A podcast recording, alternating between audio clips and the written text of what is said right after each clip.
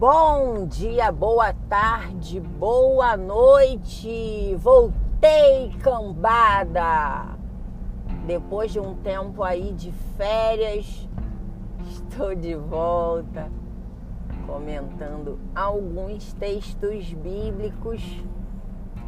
Tava aí num período de rebeldia. Fiquei meio chateadinha com o papai por umas coisas que não deram muito certo.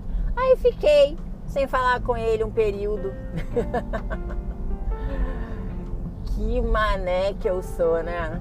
Fiquei chateadinha com Deus, parei de falar com ele. Mas aí ele, com toda a sua sabedoria, aquele jeitinho peculiar que ele tem de falar comigo, falou: vem cá, senta aqui.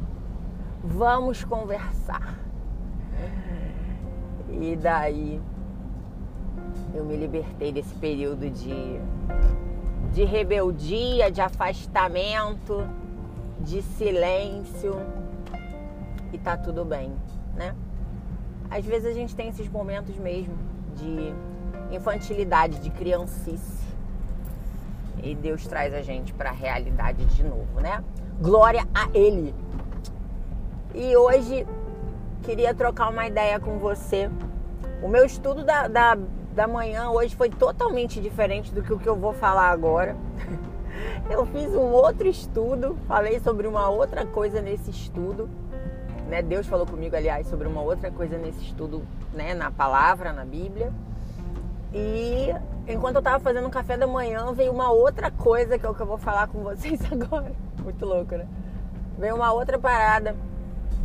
Me veio uma revelação mesmo acerca da palavra e eu achei muito forte. Falei, então eu preciso compartilhar isso porque serviu para mim e certamente vai servir para você.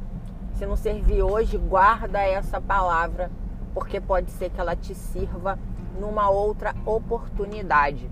Vou falar em 1 Tessalonicenses 5:22, né, que fala: fugir da aparência do mal, se afasta de tudo que é mal, se afaste das coisas ruins.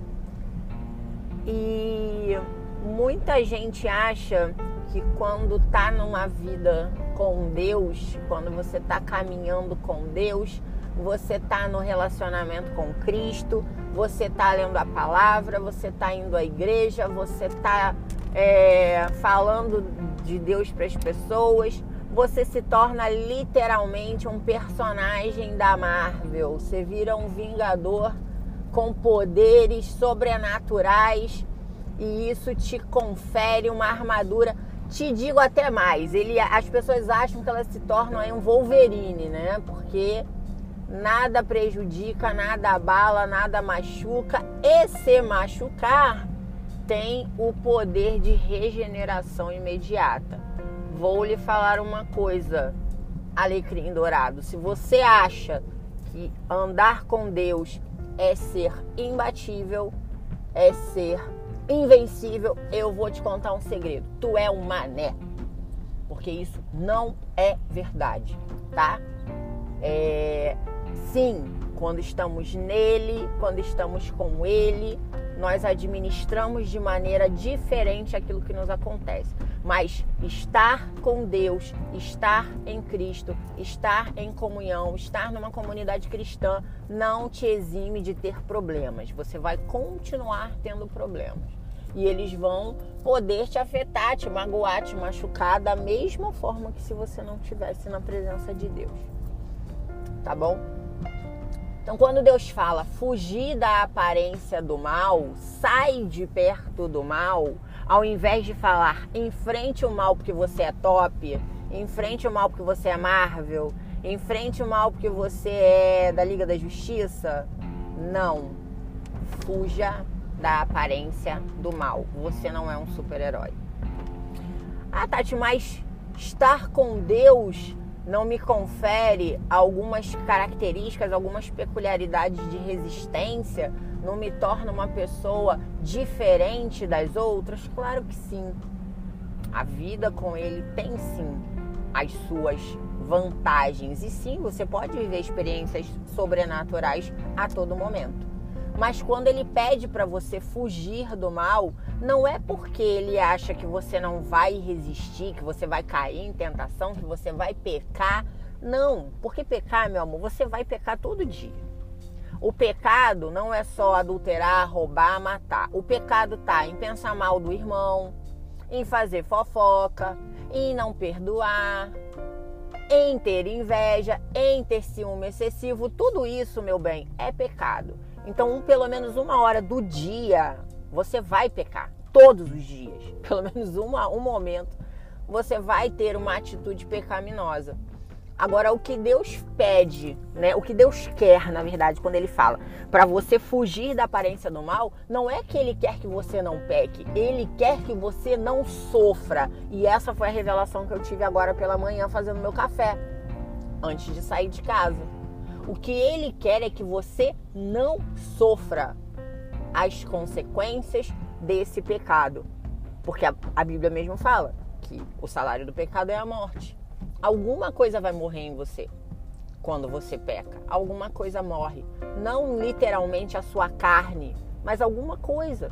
A sua esperança, a sua alegria, o seu relacionamento com alguém, o seu relacionamento com Deus, pode ficar prejudicado, pode ficar abalado, como ficou comigo. Eu fiquei chateadinha por uma coisa que eu achei que Deus permitiu que acontecesse na minha vida. Eu fiquei chateadinha, parei de falar com ele, meu relacionamento com ele esfriou por um momento. O meu com ele, não o dele comigo, tá?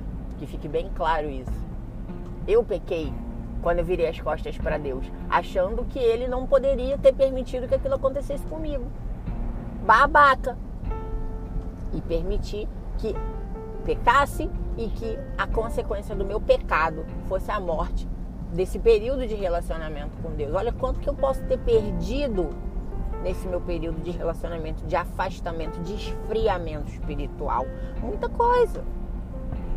Então, quando ele pede que você fuja, não é porque ele acha que você é fraco, que você não vai aguentar. Ah, mas eu tô em Deus, eu não vou cair. Eu, eu sei que isso aqui é uma armadilha do diabo, eu não vou cair nessa lorota aqui. Deus acha que eu sou otário, que eu vou cair nessa parada aqui. Eu não vou cair. Claro que você não vai cair nisso, mas você pode cair naquilo. E quando você cai naquilo, você sofre. E Deus se alegra na prosperidade dos seus filhos e não na tristeza deles. Não nas nossas lágrimas. Então, toda vez que você se vir diante de uma situação, não bate no peito e fala que você é topzera, que você é o poderoso chefinho, vou enfrentar porque com Deus eu sou mais que vencedor. Posso todas as coisas naquele que me fortalece. Outro texto sem contexto. Deixa de ser babaca, volta na Bíblia e lê antes de falar besteira. Ao invés de pensar isso, que você é invencível, alecrim dourado, pensa na sua dependência no Senhor.